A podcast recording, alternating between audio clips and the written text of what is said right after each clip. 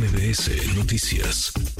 Le agradezco estos minutos a Francisco Solares, presidente de la Cámara Mexicana de la Industria de la Construcción. Francisco, gracias por estos minutos. ¿Cómo estás? Buenas tardes. Al contrario, Manuel, gracias a ti por poder saludarte a tu auditorio y a ti también. Muchas gracias. Estoy en Acapulco en estos momentos porque no hay muy buena conexión todavía, comunicación. Encontramos un lugar donde sí hay señal y por eso estamos pudiendo platicar. Te agradezco que, que platiques con nosotros eh, y por supuesto me imagino que estás allá para tener un diagnóstico más claro, más nítido de lo que está sucediendo y de cómo poner manos a la obra, porque se trata, decíamos, de lo urgente, pero también habrá que reconstruirlo todo, porque reconstruir implica reactivar la economía, implica recuperar empleos, implica inyectarle dinamismo a la economía, implica para muchos eh, volver a ganarse la vida. ¿Cómo estás viendo las cosas, Francisco? Pues mira, dices muy bien, eh, la etapa de reconstrucción se debe de empezar a planear y se debe de empezar a, a visualizar cómo hacerla de la manera más eficiente y más rápidamente posible. Sin embargo, yo te diré que la etapa de emergencia eh, todavía eh, está eh, en una parte muy importante. Yo calculo que quizá todas las semanas estemos enfocados a, poder ayudar a nuestros hermanos de Acapulco para poder subsistir y vemos los daños en la parte eh, turística, la parte de la costera, la parte de, diamante, y son impresionantes y, bueno, se tendrá que hacer. Pero todavía hay eh, localidades y hay eh, casas alrededor de, Acapulco, cercanos, donde ni siquiera hemos podido llegar. Nosotros, como Cámara Mexicana de la Construcción, los afiliados, que son los empresarios constructores, eh, sobre todo de la delegación de Guerrero. Eh, hemos estado participando coordinadamente con el gobierno del estado para poder dar acceso a, los vehículos y todavía no tenemos acceso en todas partes, seguimos haciendo limpieza prácticamente, pero hemos sido rebasados por la magnitud de los daños.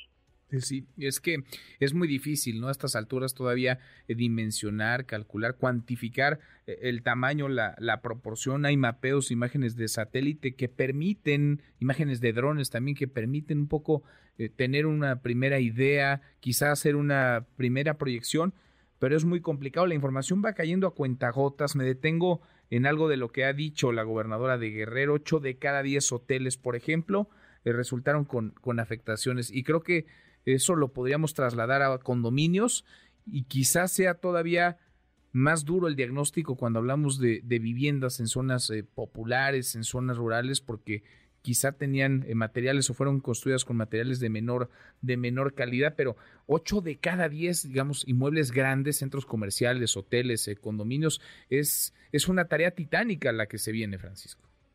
Así es, es una tarea que durará pues varios años, entre 5 y 10 años yo calculo, que pudiéramos eh, eh, tener para poder ver un Acapulco como lo, lo vimos eh, la semana pasada.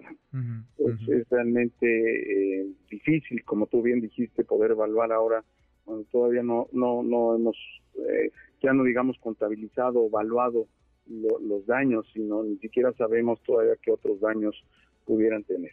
Las, las instituciones de gobierno, encargadas, digamos, de estas tareas, eh, que tendrían que coordinarse con ustedes o por lo menos sentarse a la mesa y trabajar en conjunto, ¿están allá? Es decir, ¿ustedes pueden en estos momentos eh, sentarse, dialogar con, con ellos o el gobierno mexicano lo hemos visto y lo hemos señalado una y otra vez?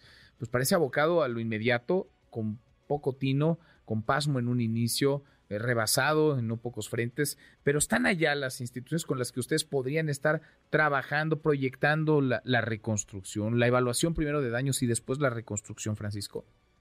Bueno, eh, sí, sin embargo, estamos rebasados en todos los sentidos, el, gobierno, la, sociedad, todos los que estamos apoyando, la magnitud del daño que causó este meteoro, eh, nadie la imaginamos, yo creo. Yo acabo de estar hace un rato con las autoridades estatales, que son las con las que directamente nosotros nos hemos coordinado, y están tomando decisiones rápido en el campo, que es lo que se requiere, tomar decisiones rápido, sobre todo en esta etapa de emergencia. Y nosotros tenemos el encargo de despejar todas las vías de comunicación terrestre. Nosotros nosotros empezamos con nuestros equipos de las empresas constructoras de, Guerrero a, despejar el paso primero de la autopista del Sol y luego de la, de la autopista que va a la zona Diamante. Mm, ya está abierta también la parte de, de la Boulevard de las Naciones, cayeron prácticamente todos los espectaculares eh, que había que quitarlos. Entonces tuvimos que limpiar.